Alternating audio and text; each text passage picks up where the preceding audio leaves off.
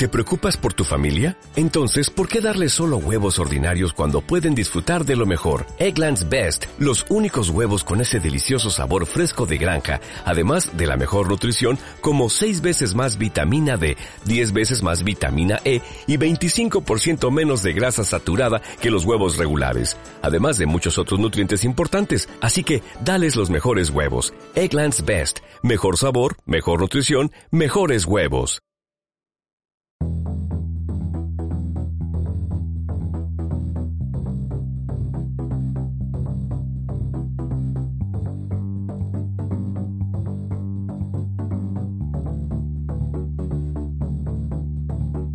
Bienvenidas, bienvenidos a La Brújula Azul, nuestro programa de chamanismo tolteca.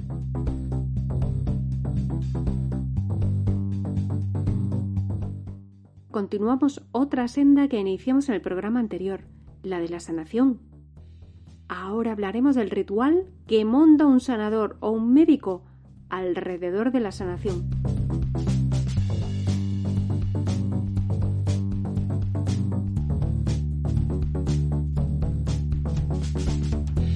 Y también hablaremos de la crisis de sanación o healing crisis, que es el proceso que se pasa en el momento en el que desatascamos un montón de energía que teníamos atorada, estancada, y de repente sale toda e incluso llegamos a ponernos enfermos. Así que preparados, que empezamos.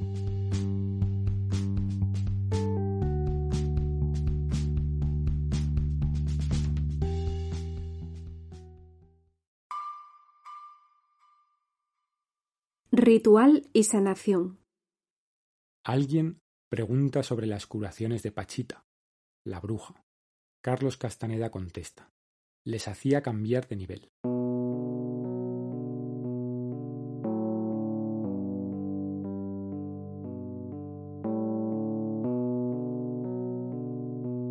En chamanismo, la labor de sanación es la que ancestralmente realiza el chamán o el sanador en primer lugar, porque conoce los rituales efectistas que pueden atrapar la atención del paciente y también detener su interpretación de la realidad. Esto es muy importante. Lo que fija la realidad es la atención. Cuanta más intensidad de atención tenemos en el momento presente, más vamos a recordar lo ocurrido y más va a influir en nuestra vida.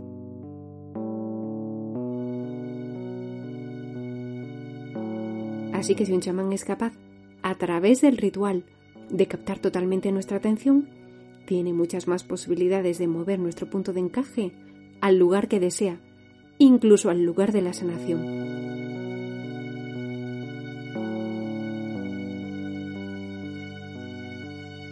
Pero para lograr esto, tanto el sanador como sobre todo la persona que se está sanando deben tener la energía necesaria para conseguir este movimiento.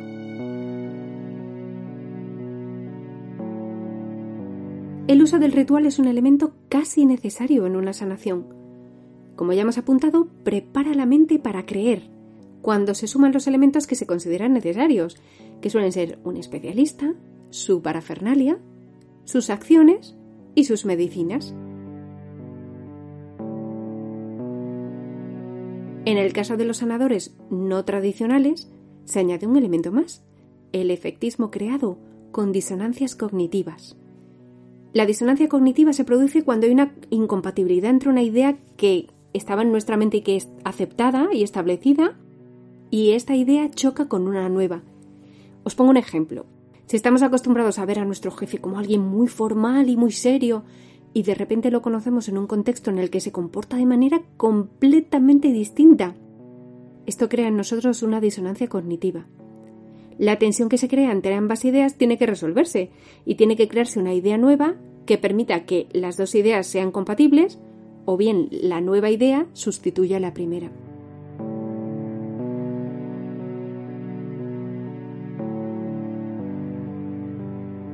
Volvamos otra vez a la sanación. El estado mental de una persona que va a la consulta del médico no es el mismo que el de una persona que entra en la consulta de un curandero el del médico es un entorno como conocido para nosotros, ¿no? Pero un curandero puede crear toda una situación en la que entres, por ejemplo, en soledad, atravesando un pasillo a oscuras, mientras oyes tambores que crecen en intensidad y te aproximas a una habitación en la que hay una persona ataviada de forma tribal.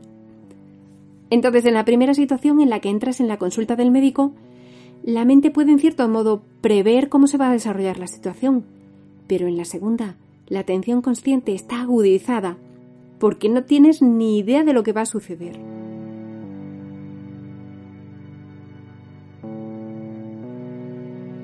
El resultado que tiene este tipo de sugestión en la mente de una persona es el de parar la interpretación del mundo. Se está utilizando un rito efectista con efectos que atrae de tal manera la atención al momento presente que por un momento el tonal, nuestra parte racional, deja de interpretar y con esa acción permite a la mente pasar de la manera cotidiana de percibir e interpretar el mundo, que se llama primera atención, a otra en la que la mente se abre a fenómenos y percepciones distintas a las habituales. Esto se llama segunda atención.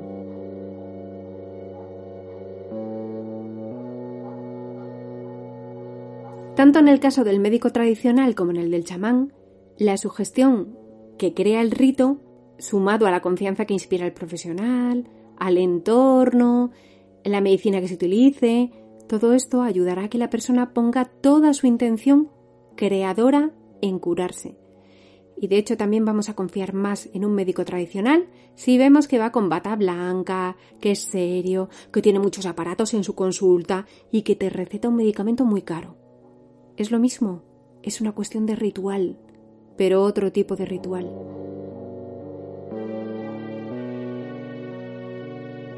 Entonces, por lo que respecta al sanador, logrará mover el punto de encaje del paciente a una realidad en la que la energía estancada se mueve el sistema inmunológico se prepara para dejarse ayudar por el medicamento y comienza a restaurar el equilibrio.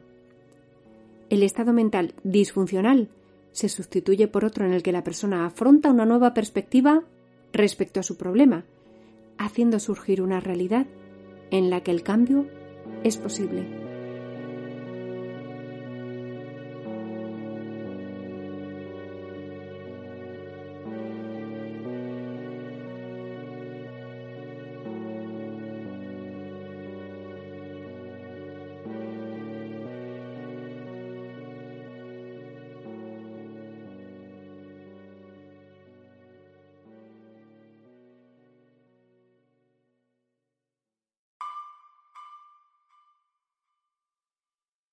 Crisis de sanación. La crisis curativa o crisis de sanación es un proceso necesario, natural y normal del organismo y del cuerpo mental emocional, que realiza una depuración y o balanceo energético intenso. Es un proceso en donde hay una compensación y o nivelación de algo que tu ser requiere. Una crisis de sanación o curativa es la respuesta del cuerpo a una movilización fuerte de energía que estaba estancada. Es frecuente que esta crisis ocurra después de un proceso de sanación chamánica, de reiki, de geometría sagrada o a través de cualquier otro método curativo que trabaje desbloqueando emociones, recuerdos o energía estancada. Vamos a poner un símil. Tenemos una tubería que está atascada y ya no podemos aguantar más el mal olor. Para desatascarlo, necesitamos ejercer presión para lograr que el agua pueda volver a fluir. En el momento en el que estamos enfrentando el atasco, puede que todo se desborde, que la presión ejercida haya sido mucha y que acabemos empapados, todo sucio. Toda la suciedad sale, lo mancha todo y va a haber que limpiarlo.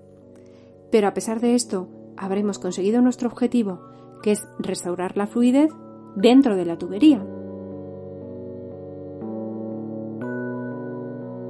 Y cuando estamos afrontando una situación de bloqueo energético, es muy posible que este problema se manifieste en nuestro cuerpo a través de alguna dolencia física transitoria, por ejemplo un catarro, un dolor de cabeza, una diarrea, o a lo mejor se manifiesta de manera emocional, por ejemplo con una risa descontrolada o con un llanto intenso.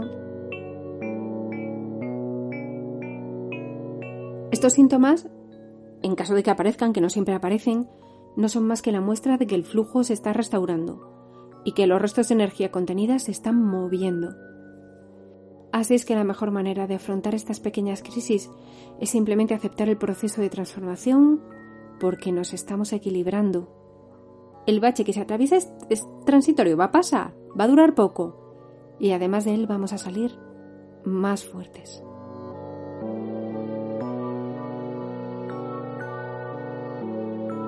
Pero tenemos que saber también que para terminar con una dolencia es necesario que el paciente, que es el principal actor en la curación, el que tiene la verdadera responsabilidad, tiene que de verdad poner la intención en curarse. Esto quiere decir que, al margen del método que use para afrontar el problema, la persona tiene que poner atención a la causa de la dolencia, porque si no el problema va a reaparecer. Vamos a poner un ejemplo.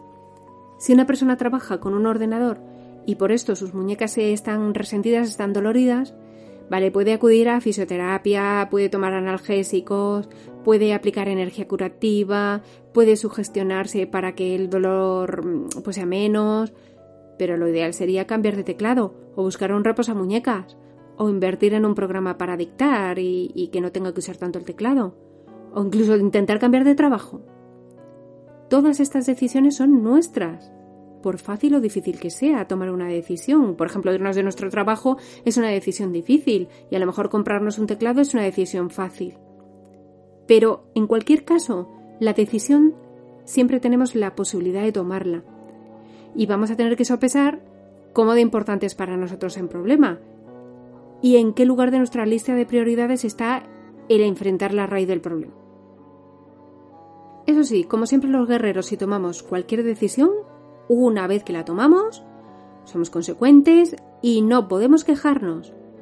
Si, por ejemplo, imaginamos una relación de trabajo nos está haciendo daño y tomamos la decisión de mantenerla porque creemos que, que ganamos más de lo que perdemos, entonces asumimos la decisión con sus consecuencias, sin quejas es el precio que hay que pagar por ser un guerrero que asume su responsabilidad.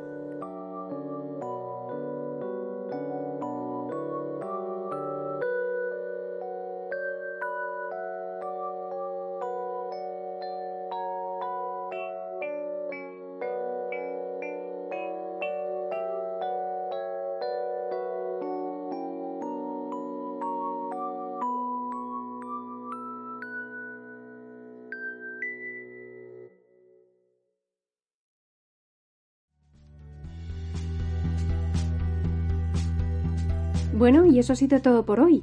Os adelanto un poco de qué irá el siguiente programa. Volvemos al camino de la sanación y vamos a hablar a nivel general de la salud, de lo que consideramos salud como humanos y dentro de un nivel más específico, de la salud física. Y también os dejaremos un ejercicio, que consiste en comer como un guerrero.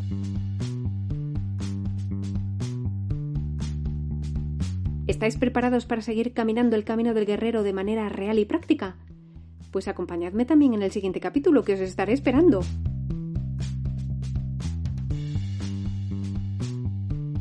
Recordad que me podéis contar vuestras experiencias en las plataformas en las que se publica la Brújula Azul, o en mi canal de YouTube, Facebook o Instagram. Me encantará oír vuestras opiniones o preguntas. También podéis echar un ojo a mi web, labrújulaazul.com, donde tenéis la información de lo que cuento recogida en varios manuales, que os van a ayudar a dejar de ser guerreros de papel y comenzar a llevar a la práctica el camino del guerrero.